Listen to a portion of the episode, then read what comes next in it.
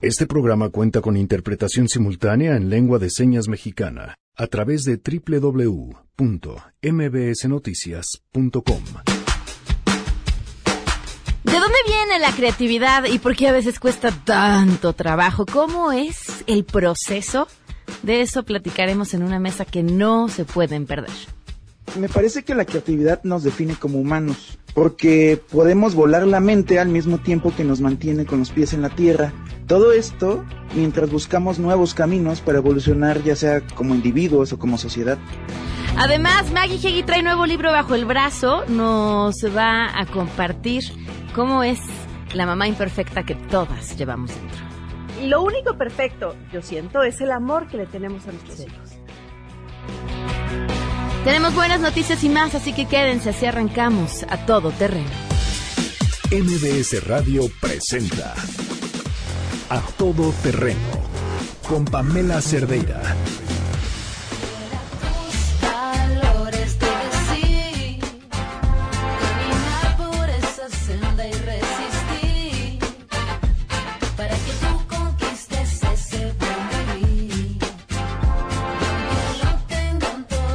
Janine, buenas tardes. Hola Pam, buenas tardes. ¿Qué estamos escuchando? Estamos hoy? escuchando a Ana Tillo. Ok.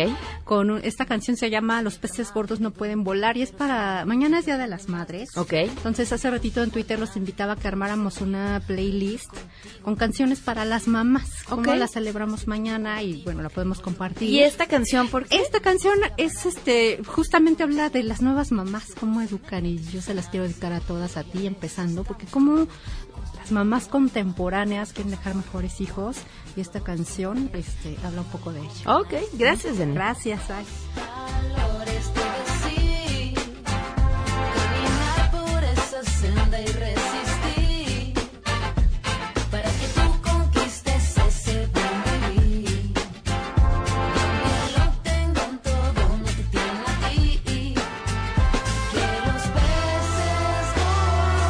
Prohibido, señora, señora, en este playlist, por favor. Muy buenas tardes, gracias por acompañarnos en este jueves 9 de mayo del 2019. Soy Pamela Cerdeira, Noé Romero está en interpretación de lengua de señas, lo pueden seguir a través de www.mbsnoticias.com. Ayer aprendimos a decir mamá en lengua de señas mexicana y odio en lengua de señas mexicana.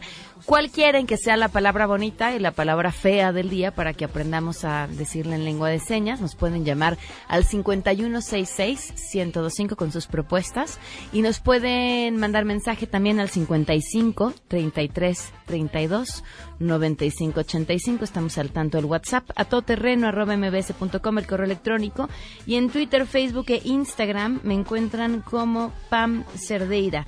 Eh, muchas cosas que platicar, pero bueno, de las que más llama la atención es esto que dio a conocer hoy el presidente Andrés Manuel López Obrador.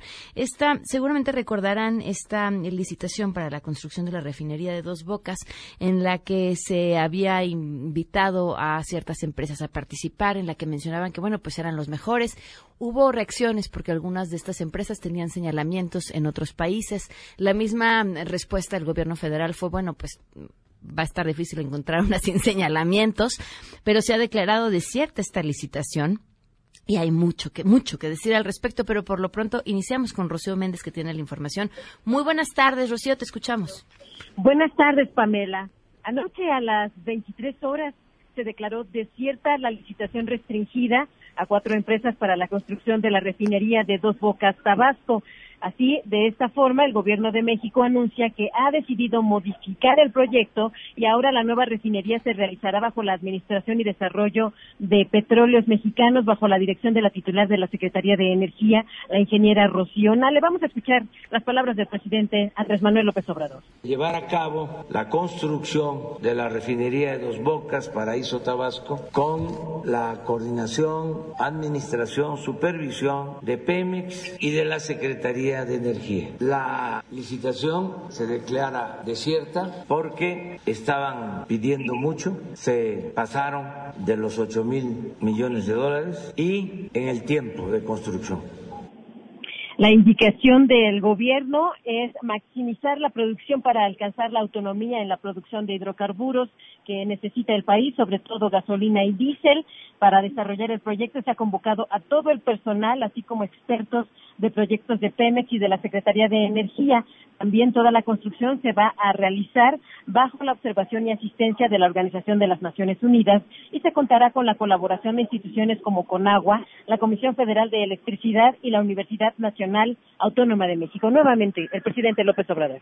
Nosotros no vamos a hacer ninguna obra que no podamos terminar durante el sexenio. Vamos a iniciar esta obra el día 2 de junio. Se van a crear 100.000 empleos en la construcción y va a estar terminada para mayo del 2022. No puede pasar de esa fecha, Pamela, y se otorgarán 8 mil millones de dólares para edificar esta estructura que genere hidrocarburos de calidad y eficiencia energética de acuerdo a estándares internacionales, subrayó el gobierno de México. La información al momento, Pamela. Muchísimas gracias, Rocío. Muy buenas tardes. Buenas tardes. ¿Qué- ¿Cómo, entender las implicaciones de una decisión como esta, que creo que es lo más importante en este aspecto? Entender, mañana vamos a platicar con eh, Rosanetti Barrios justamente sobre este asunto. Pero hoy, ahorita, a las 12 con 8, lo que tenemos son buenas noticias.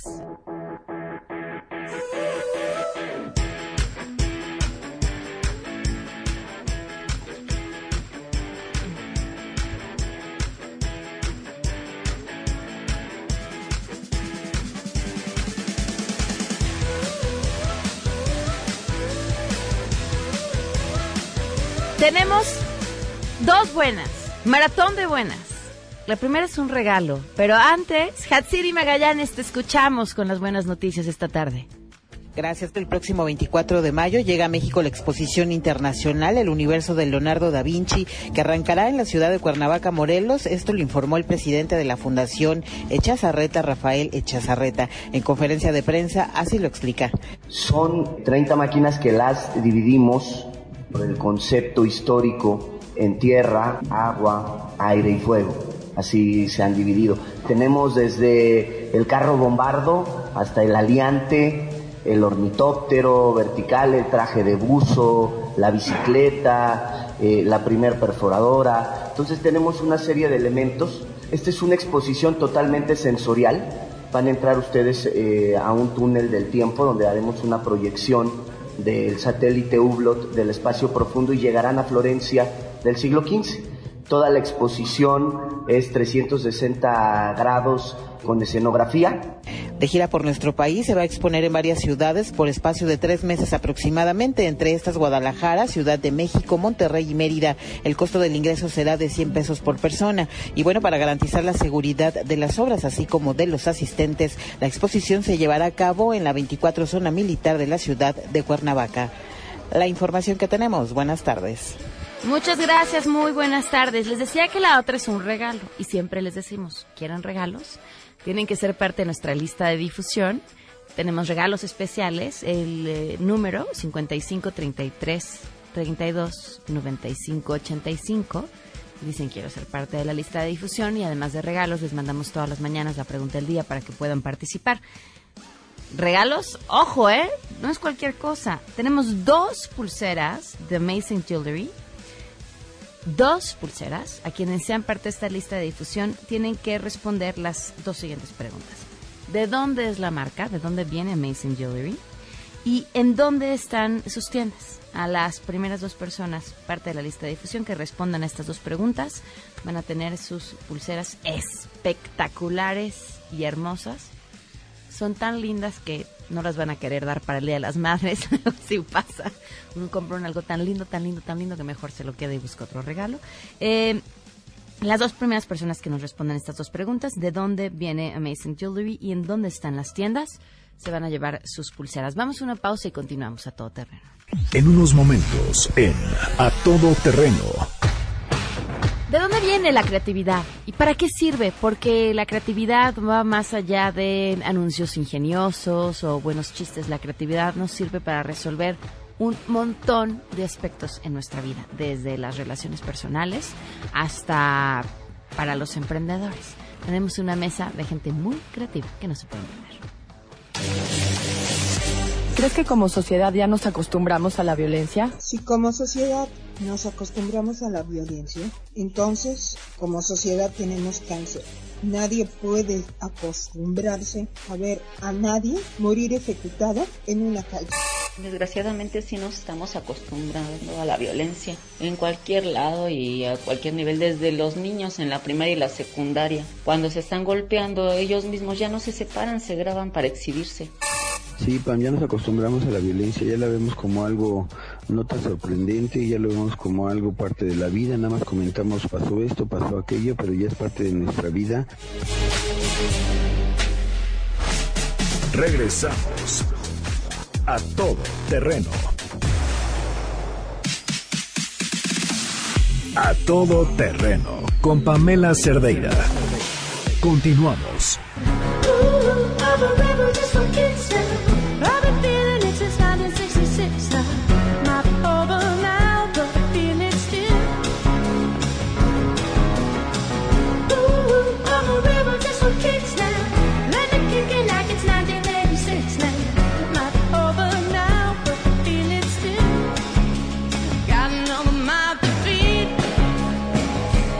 Continuamos a todo terreno. Vamos a hablar sobre la creatividad. ¿De dónde viene?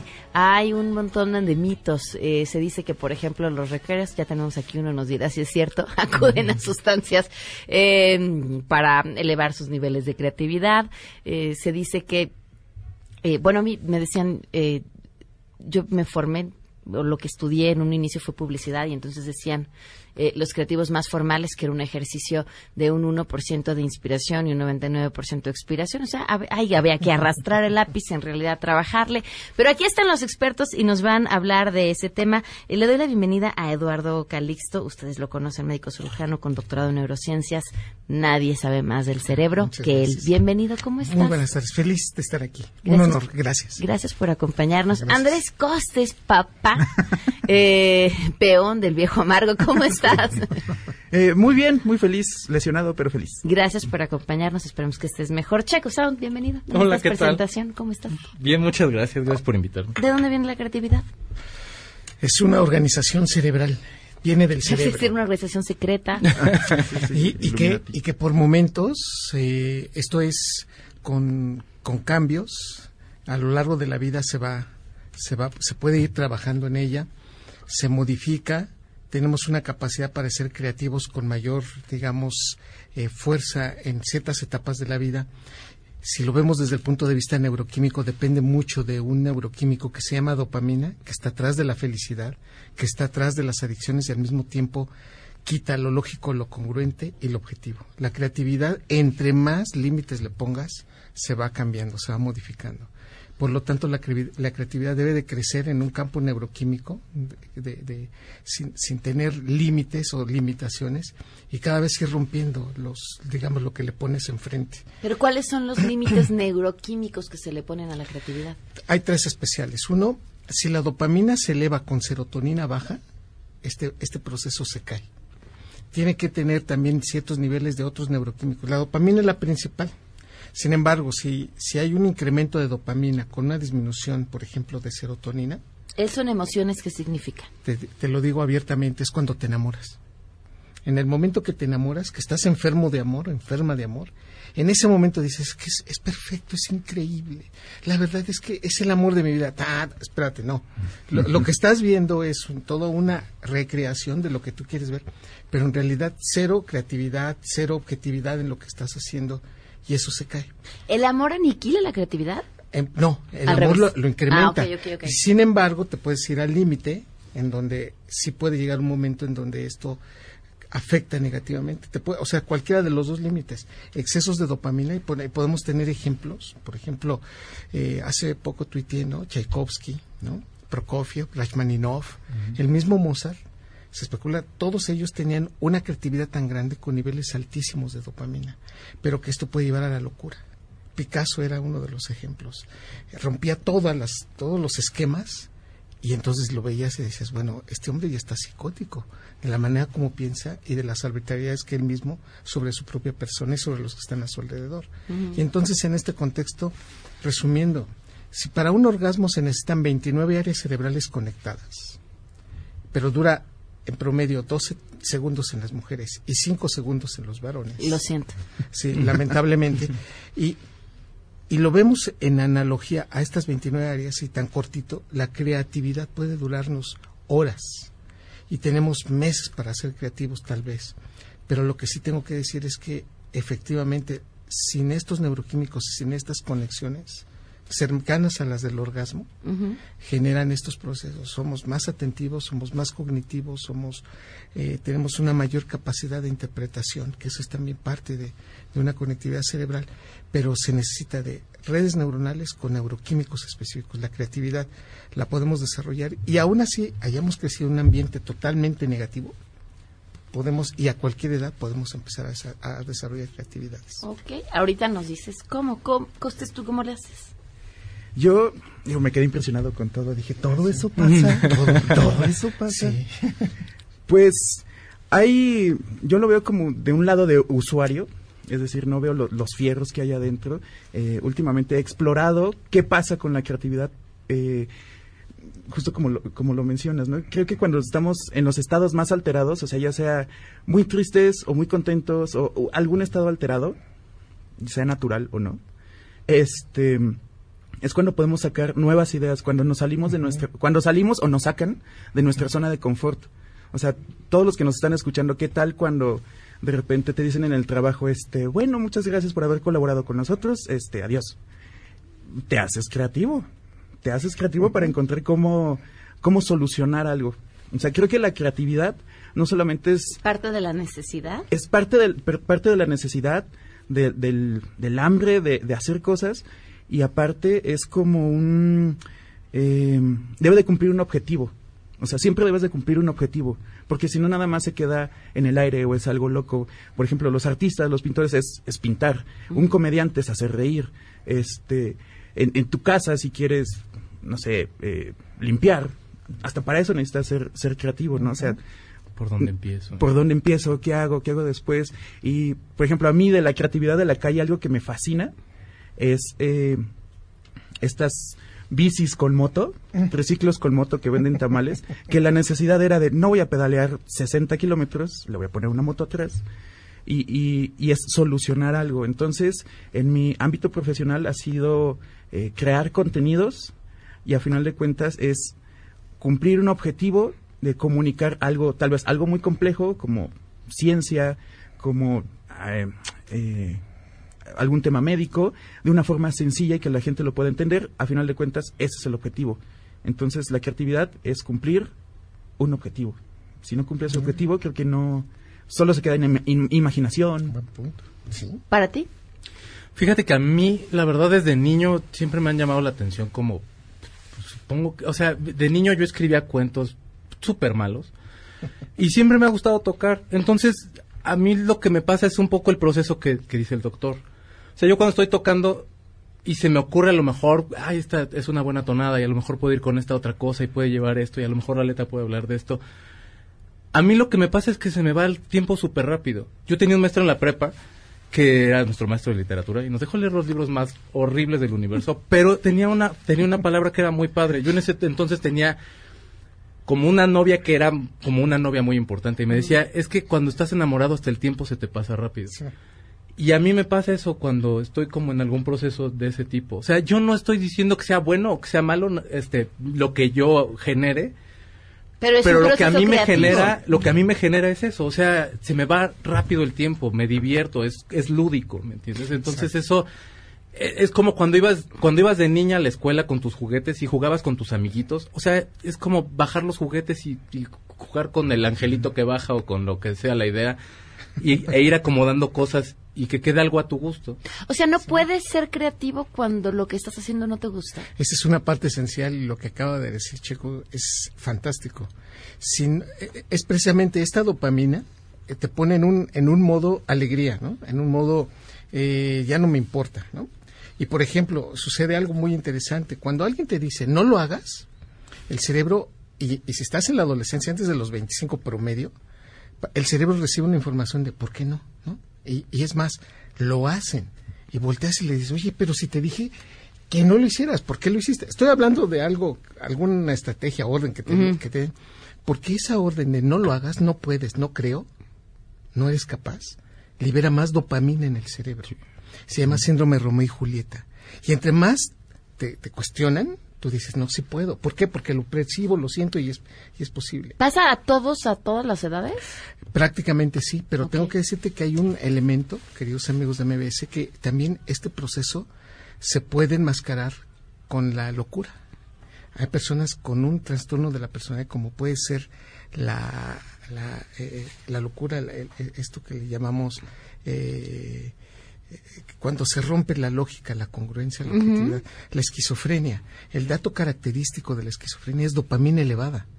Y en esas condiciones son capaces de armar las mejores eh, mu- la mejor música el mejor discurso o la manera de, de- de hacerlo. Y es también al, al mismo tiempo la- fluyen tantas ideas que te das cuenta que por ejemplo cuando estás enojado también es una manera de ser creativo porque es tanta la emo- y tanta la información que tienes que no la puedes decir se, te, se te traba la lengua Ok. contexto. Esto puede- podemos hablar tol- to- todos de que en algún momento con más alegría, y con más ánimo y con más gusto de disfrutar lo que estás haciendo te haces más creativo, pero te puede llevar a otro lado. Hay un proceso en el cual no necesariamente creo yo que no tienes que ser feliz como en- creativamente. O sea, este proceso a lo mejor desde, el- desde la tristeza o desde Mm. la pérdida. Hay discos importantísimos en la historia que van desde ahí, o sea, que nacen desde ahí. Obras, este, pinturas, o sea, que se genera a lo mejor no desde la felicidad, sino desde la tristeza, que se genera desde el enojo. Hay un documental de Metallica que se llama Some Kind of Monster, salió como en el 2004.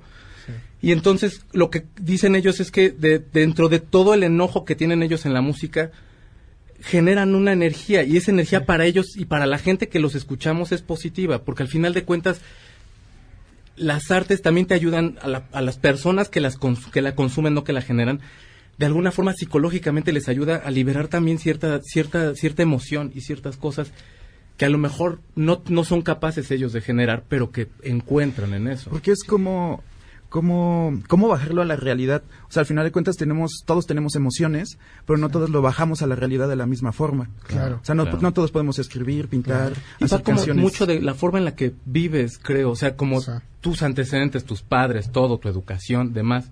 O sea, sí, sí todo va de, o sea, sí, hay, hay un disco de Green Day, por ejemplo, y se llama American Idiot, y entonces habla mucho acerca de estas familias que ya muchos somos de, ese- de esa generación de las familias que, que son disueltas, estas familias destruidas, pues. Este, y generas empatía con eso.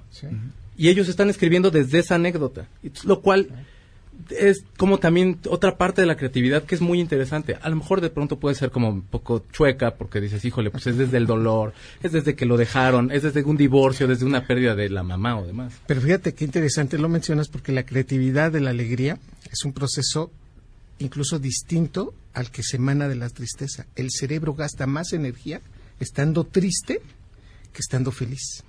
Y en este concepto, cuando lloramos, cuando nos ponen los acordes de piano, que esa es otra de las situaciones, cuando mides la actividad electroencefalográfica de un cerebro, cuando empiezas a escuchar piano, mira, te pone la escena de la película y no ibas a llorar con esa, con el puro piano ya viene la lágrima, ¿no? Saliendo. ¿Por qué somos así? Porque es un contexto de frecuencias de activación que el cerebro reacciona ante esa interpretación como tristeza. Bueno, el cerebro se cansa más, consume 20% más glucosa y oxígeno en el estado de tristeza. Por eso nos cansamos. Y por eso es un estado de limitación de, de- de- de las estrategias que hacemos. Por eso la tristeza nos cansa.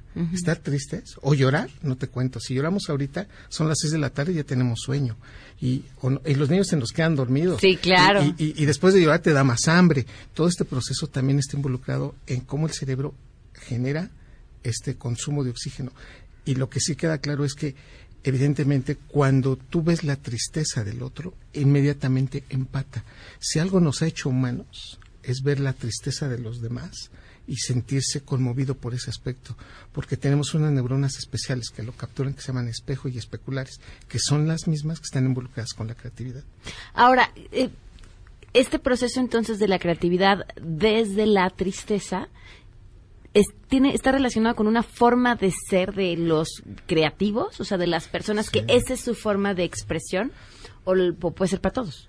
No, bueno, hay quienes están más desarrollados en este aspecto, ¿no? Yo, yo recuerdo mucho este, algunas melodías, ¿no? De la infancia que también el cerebro se engancha mucho con la autobiografía de muchos aspectos musicales. Las recuerdas y dices que me acuerdo mucho cuando perdí a mi primer mascota o rompí el primer amor y entonces en este aspecto la gran mayoría de los creativos tristes se quedan en ese aspecto, difícilmente saltan a otros. Y los creativos digamos innatos de, de- de la expresión por, por formación y por todas estas experiencias lo hacen más de esa manera. Por eso la creatividad cuando saltas de uno y otro pones una canción triste y luego te pones una contenta es feliz. El cerebro cuando sale de ver una película dónde lloró dónde le dio risa o sea sales de la película diciendo qué tal estuvo la película te sales limpiando la lágrima y todavía sigues riéndote, dices, estuvo buenísima. Porque entre más vayas comparando las emociones y estén en un mismo evento, más le gusta al cerebro compartir y generar todas las emociones en, en espacios cortos de tiempo. Por eso los creativos buscan, dicen, bueno, pues este, este cierto tipo de cosas le tengo que combinar con el otro, pero va muy mezclado en eso. Hay que combinar de dos a tres emociones para que sea muchísimo más, digamos, reforzador de la emoción. Creo que podemos agregar, eh, creo que hay dos palabras clave, ya cuando eres creativo de profesión, alguna vez alguien dijo, eh, es el puesto con el nombre más cool del mundo. Sí. Así, creativo. Al diablo, ¿no? Así te llama tu puesto. Eres Sí. creativo. Sí. Y- y ahí Me- me está el dedico a tener ideas locas, eso es increíble. Y además ahí está el reto de cuando algo, algo que te hace muy humano, eh, ahora es tu trabajo y ahora debes de ser creativo. Entonces llega, ok, debo de tener una idea, debo de tener una idea, una idea, ah, y no llega. Y, creo que hay dos palabras clave en este trabajo de ser un, entre comillas, creativo profesional, que es jugar con el ¿qué tal si? o ¿y si? Así, estés triste, contento es, y el ¿y si pruebo por aquí o por acá? Y la otra palabra clave es el remix. Traernos referencias de, de otros lados, muchos le llaman los inputs, los inputs creativos. Es decir, eh, tal vez tu trabajo es escribir guiones, pero no solamente ves lo que tiene que ver con escribir guiones, sino vas al museo y vas, eh, escuchas una salsa, una cumbia y ah, platicas con un amigo de tu país o viajas. Viajar creo que te abre muchísimo la mente. O sea, traer experiencias y entre más experiencias tengas, más puedes unir cabos que tal vez nadie había unido. En cuanto al contexto, yo creo que la, la gente que ya se dedica como creativo, o sea, ya un publicista, una persona que se dedica a hacer música para películas, Un todo escritor. eso, de alguna forma a un creativo de ese tipo le das tú un contexto y le es mucho más fácil aterrizar algo. O sea, digo, mi único acercamiento hacia, la- hacia los... Tengo amigos publicistas, pero jamás he ido a sus agencias porque aparte toman. Es cierto. Mucho. Sí, pero aparte tienen ahí como la- la- el refrigerador y echando cerveza, entonces como que a mí me hace mucho ruido en el trabajo y eso. Y en lunes tampoco, pero ¿Quién lo viera tan fresa? todavía en fin de semana sí llévenme, pero no un lunes, por el amor de Dios. Pero es un síntoma de de la verdad. zona de confort. en, en Mad Men, por ejemplo, lo que hacían era un poco eso, o sea, yo como que lo empiezas a ver el proceso y todo siempre va hacia un poco de la nostalgia. Te vamos a presentar una cámara que toma tal tipo de fotografías, pero entonces la nostalgia de las fotos que tienes tú con tus hijas, por ejemplo, y, o sea, de alguna forma te va a tocar. Pero si a un creativo ya, ya de oficio le das como un contexto, es mucho más fácil. Hay, hay artistas que tardan años en sacar una pintura, en escribir una obra de teatro, en sacar una película, en hacer un disco. Nine Inch Nails se tardó como ocho años. Bueno, Guns N' Roses, Axel Rose se tardó como 13 años en sacar el Chinese Democracy, igual de malo, pero se tardó 13 años. Y eso ya vale hace la pena aparte- y de mala escucharlo. suerte, se hubiera esperado 14, pero o sea, pero vaya, como que siento yo que de alguna forma a un creativo de pub- un publicista, a un musicalizador, a una persona, un pintor que ya tiene una tarea como tal, no le es tan complicado bajar la creatividad A porque ver, ya le, le facilitas algo. Se ejercita, ¿no? O sea, Sí. es- el cerebro se puede Sí. ejercitar y Sí, se puede desarrollar. supuesto. Ahorita nos dices como tenemos que ir a una pausa. ¿Crees que como sociedad ya nos acostumbramos a la violencia? Indudablemente la violencia ya es parte de, del día a día, entonces cada vez somos menos sensibles y menos empáticos ante la violencia que sufren otros grupos o miembros de la sociedad. Sí, definitivamente siento que ya nos acostumbramos a la violencia. Se está normalizando. Ya dejamos de tener esa capacidad de asombro. No sé si ya nos acostumbramos, pero temo que lo hagamos, porque son tantos los casos de violencia en nuestro país que ya hemos normalizado el problema. Yo en lo personal, yo espero que no. Yo la verdad no, no, al contrario, a mí me preocupa mucho porque por las cifras de más de 8 mil muertos, lo que lleva del año, sí me preocupa. Regresamos a todo terreno. A todo terreno con Pamela Cerdeira. Continuamos.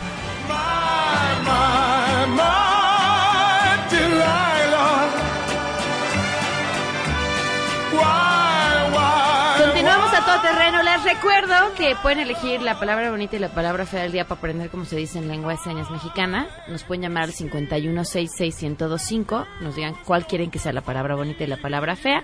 Y eh, después, terminando el programa, en Twitter y en Instagram y en Facebook, les compartimos el video para que aprendan a decirla. A ver, estamos Sí. en esta mesa sobre creatividad y la pregunta es cómo la ejercitamos, cómo la desarrollamos, cómo la mejoramos. Tenemos una capacidad todos innata de hacerlo. Nacemos con 100 mil millones de neuronas. Es el número finito de las células que tiene el cerebro, promedio. Y estas, las primeras organizaciones, son incluso desde antes de nacer, prácticamente al séptimo mes de vida intrauterina, el niño escucha lo que está pasando afuera, escucha la voz de su mamá. No entiende qué es lo que está pasando, pero cuando incrementa la frecuencia cardíaca, él sabe que algo está pasando. O está emocionada, feliz, o está enojada, o está triste. En este contexto, cuando nace, lo- no, ve, no ve la cara, ve los ojos.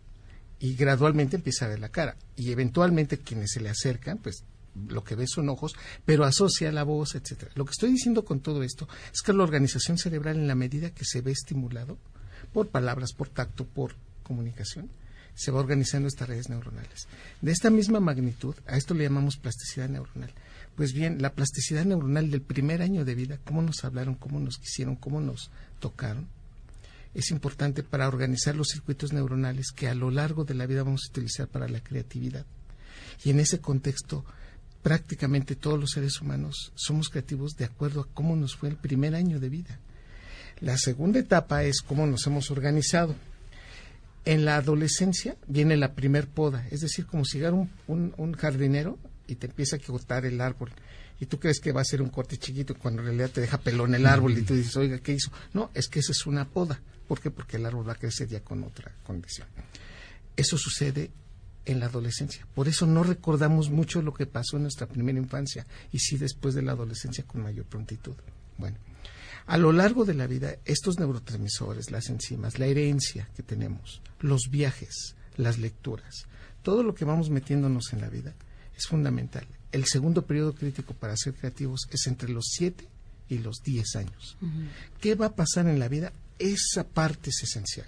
Si tú le otorgas a tu cerebro cosas positivas, eh, viajes, organización, objetivos y, la explicación de por qué se disfruta, eso realmente en la etapa adulta te va, te va a generar una, una, buena creatividad. Y, y termino mi- esta, esta participación con este punto esencial. Hay cerebros que pues en algún momento tú volteas, yo, yo los veía en, la primaria, yo veía cómo resolvían problemas mis compañeros y oye, ¿cómo lo hiciste? O sea, porque yo me pasé toda la tarde y no podía, ¿no? Y me decía, ah, bien, pues mira. Y dice, pero qué, qué, qué milagro, o sea, qué, qué, qué increíble eres. Y, y había otros que de plano tú los veías en la clase y decías, este, este no va a acabar la primaria. Pero dibujaba de una manera tan increíble, o contaba unos chistes tan fabulosos que, que, que yo soñaba, o sea, con, con llevarlo a mi casa para que me hiciera reír toda la tarde. Es que esto es increíble, este cuate tiene una creatividad Disculpe, no le voy a regresar a su hijo, es muy chistoso. no, sí, imagínate, ¿no? Eh, Entonces, en términos concretos, lo que sí nos queda claro es que hay algunos cerebros que le llamamos kinestésicos, que mezclan, que saborean el número 3, que olfatean, ¿no? La, eh, la sonata 40 448 de Mozart, ¿no? Incluyendo eh, estos famosos, de, digo, a Mozart lo ponen de todo, desde que era epiléptico hasta que era kinestésico, porque era capaz de escuchar y componer o detectar cuando alguien estaba desafinado, ¿no? Con tan solo una sola ocasión. Con todo este proceso, hay quienes tienen mayores conexiones neuronales que otros y se heredan. Padres creativos también heredan hijos creativos. Y hay niños que de plano tú les dices, pues ya lo llevé a lecciones de piano y este niño pues no aprende, pues no, no, no es, no es por ahí. Al final, este contexto es, si nacemos, si la podemos desarrollar y hay quienes la traen y explotan en un momento cuando es necesario o cuando se le, se le reta para que lo haga. Ok. ¿Qué hacen ustedes? ¿Qué medidas toman cuando están buscando que algo suceda y se sienten bloqueados? Yo me salgo a caminar y empiezo a ver gente. A mí, a mí no hay otra cosa que me guste más que ver gente. Y como que de ahí se po- se- pues, pasan cosas siempre. O, o, o hay, hay- o sea, hay canciones que son contemplativas, por ejemplo. Está un tipo sentado y ve jugando a los niños y se está acordando de un viejo amor y que entonces cuando era joven. Y es esas Tears Goes By de, de los Rolling Stones. Ok. Y eso, es- eso es como una lección padre. O sea, de donde sea puede salir una historia, de donde sea puede salir una idea de lo que sea, de cualquier ruido. La, hay un estilo de música que empezó como, empezó como a mediados de los ochentas que se llama industrial. No es cierto, empezó como, como a principios de los ochentas y entonces gracias a una, a una cosa que se llama sampler, eh, de Patch Mode, por ejemplo, se salió a las fábricas y grababan como, como, como las máquinas, todo eso y de ahí hicieron ritmos. Eso es eso es el más allá de lo creativo, ¿no? O sea, de, de nada y de lo más cotidiano y de lo más tonto que se te puede ocurrir, puede salir una cosa magnánima y es magnífica, perdón. ¿Para ti, Costes? Pues cuando es el bloqueo es alejarse, alejarse de esa, de esa tarea o de ese reto y- e irse a lo, a lo más opuesto. O sea, también es, por ejemplo, yo luego me voy al cine a ver lo que sea, así cualquier cosa, literal cualquier cosa. Y tengo muchas referencias de películas bien tontas. ¿no? Entonces, este, y, y hace, hace una semana me pasó, dije, oh, wow, en dos días, dije, vi dos de las películas más importantes de la historia del cine por diferentes situaciones. Un día fui a la, a la cineteca a ver este Ciudadano Kane. Ciudadano Kane y al siguiente día fue a ver Endgame. No, o sea, son totalmente diferentes, pero a final de cuentas eh, cuenta una historia y te desconectas. O sea, el punto creo que es desconectarte y algunos le llaman la pausa creativa. Así, de, para que llegue ese momento eureka, entre comillas, que, tienes que, que estar dejando de, tienes que dejar de pensar. tienes que dejar de pensar y suena hasta un poco paradójico, ¿no? Entre menos pienses en ese problema, más fácil vas a encontrar esa solución. Ahorita que hablabas de caminar, fíjate que yo las mejores ideas que he tenido me han llegado corriendo. Sí, sí. Ahí es cuando, como que sí, estás en otro estado. Ahora, ya para terminar, ¿por qué este mito o no, quizás sí, sobre el uso de las drogas para la creatividad? No, pues hay farmacológicamente se sabe que algunas sí cambian el estado neuroquímico cerebral, pero unos lo hacen de una manera muy riesgosa. Mira, el alcohol, por ejemplo, eh, hace que te ponga, incrementa la primer, digamos, los primeros 30 mililitros de cualquier bebida alcohólica generan mucha fu- efusividad y te pones feliz.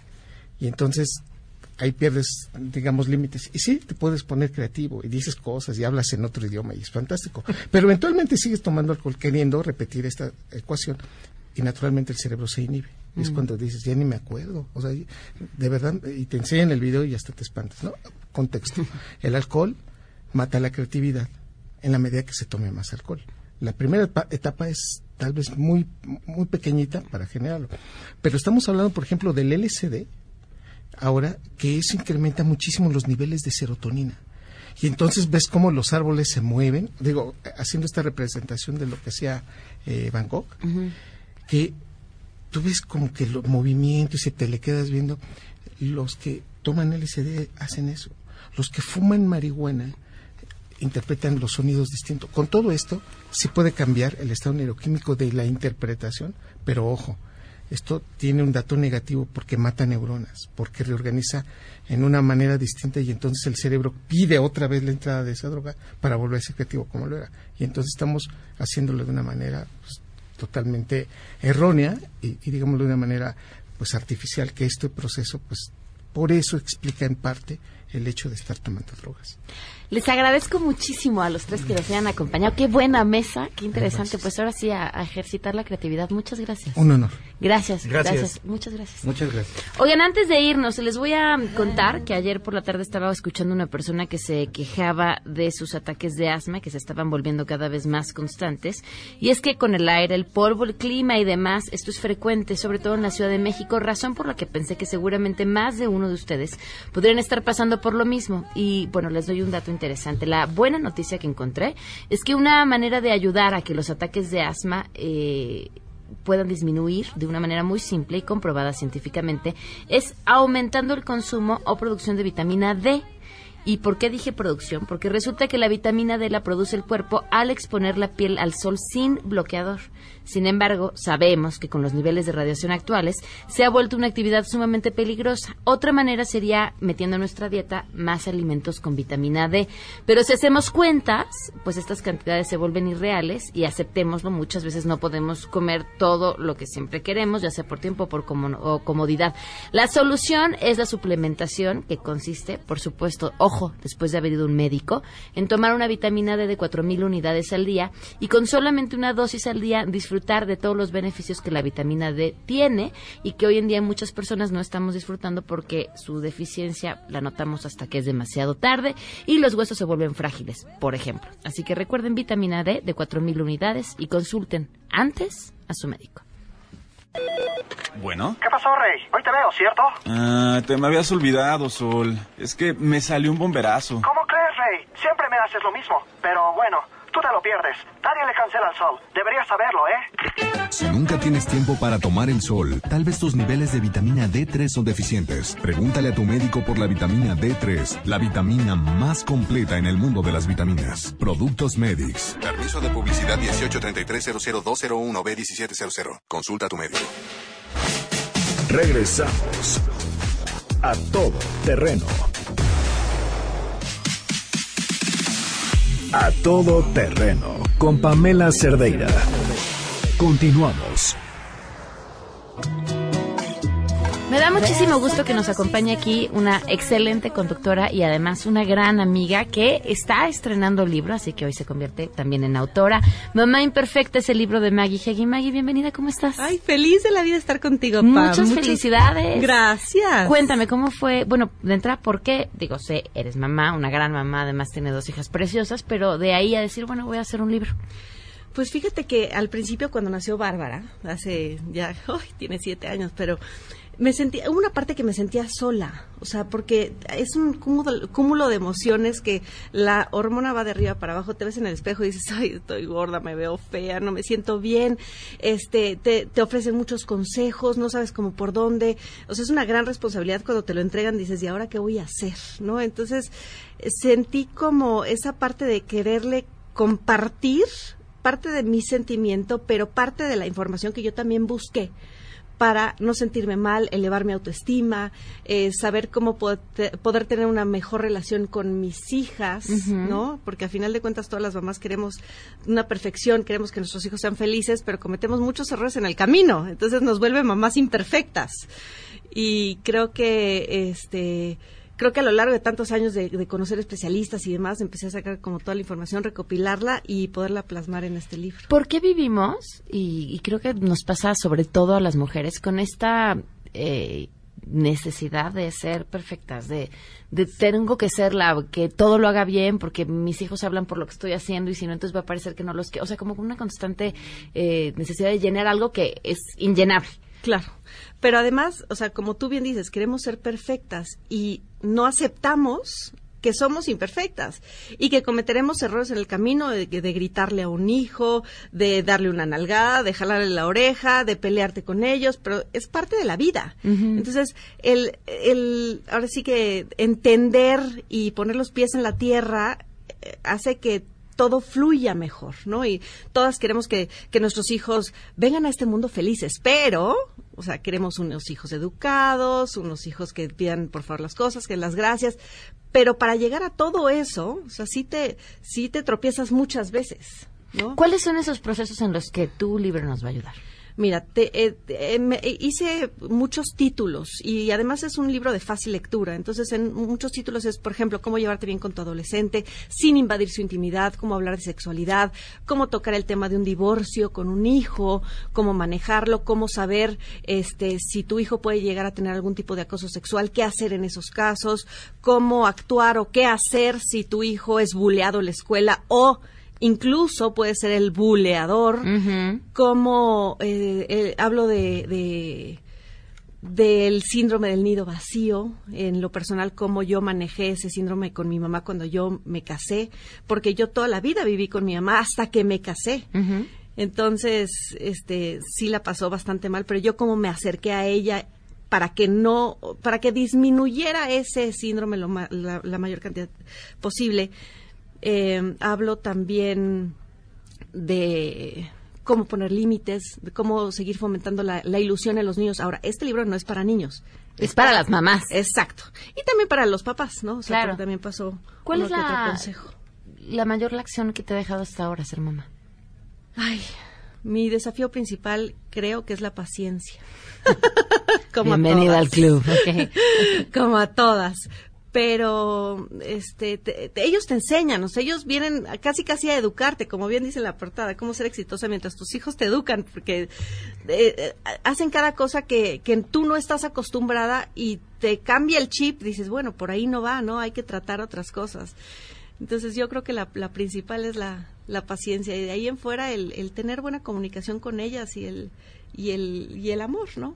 Básicamente. Es cierto, y ¿sabes qué? Este, luego con los años y con los hijos, entre más se va olvidando, pero este proceso de estarte educando, informando, escuchando otras opiniones, eh, es te ayuda muchísimo a hacer un trabajo en el que yo digo, pues siempre la vamos a regar con las mejores intenciones. Con las mejores intenciones, exacto. Y, porque, y también conforme pasa el tiempo se te olvidan las cosas. Entonces, en el libro que te sirve aparte como de anecdotario ¿no? y de diario, porque hay, hay una parte que se llama tiempo fuera.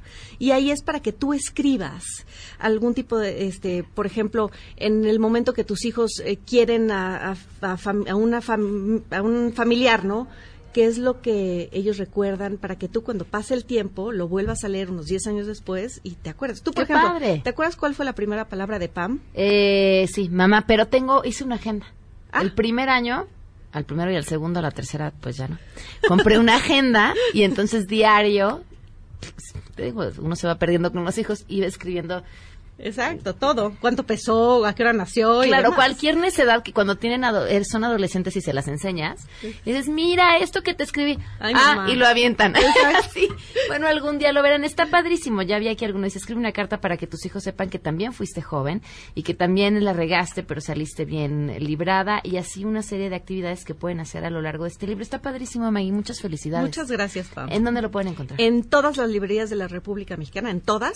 Y nada más, si me dejas invitarlos el Claro. próximo 18, sábado 18 de mayo a las 12 del día, en Plaza Loreto, en una tienda del Búho. Ajá. Este, ahí voy a estar firmando libros y en el sótano el sábado 25 a la una de la tarde también. Muy bien, ahí están las dos fechas. Maggie, felicidades. Mamá Imperfecta Muchas gracias. es el nombre del libro de Maggie G. Muchas gracias. Gracias a ti, Pam. Y de esto se hablará en las próximas horas. A todo terreno. Sheila, buenas tardes. Hola, Pam. Buenas tardes a ti y al auditorio. Pues en el Senado de la República ya se aprobó en comisiones hace unos minutos la minuta de reforma educativa que envió esta madrugada en la Cámara de Diputados. Justo en estos momentos ya se desarrolla la sesión para en el Pleno ya discutir y analizar y aprobar ya esta minuta. Y por otro lado, a las 6.30 de la tarde se inaugurará el Parque Alianza del Pacífico dentro del circuito Gandhi en el bosque de Chapultepec en la primera sección. Esto en el marco del octavo aniversario de este mecanismo de integración entre México, Chile, Colombia y Perú. Asistirán eh, representantes de alto nivel de todos estos países, así como el canciller Marcelo Ebrard y la secretaria de Economía Graciela Márquez, ah, y la jefa de gobierno también, Claudia Sheinbaum. Estaremos atentos. Muchas gracias, Sheila. Tocamos hace rato y no les dijimos Delilah de Tom Jones porque nos la pidieron del público para Garmi y su mamá, su canción favorita, pero la señora tiene Alzheimer y ya no la recuerda, por eso fue la razón que la pusimos. Oigan, y también les comparto que si les gusta el rock, Eh, la Academia MBS Entretenimiento Musical los invita al taller El Arte del Rock con Carlos Cortés Coca, músico, productor y bajista de Los de Abajo.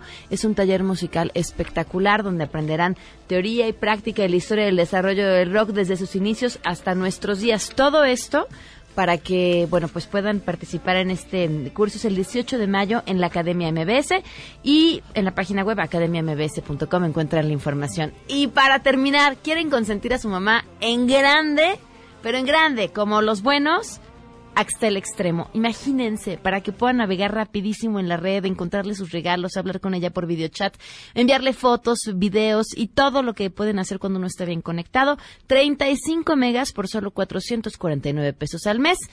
En axtel.mx pueden contratar Axtel Extremo. Adiós.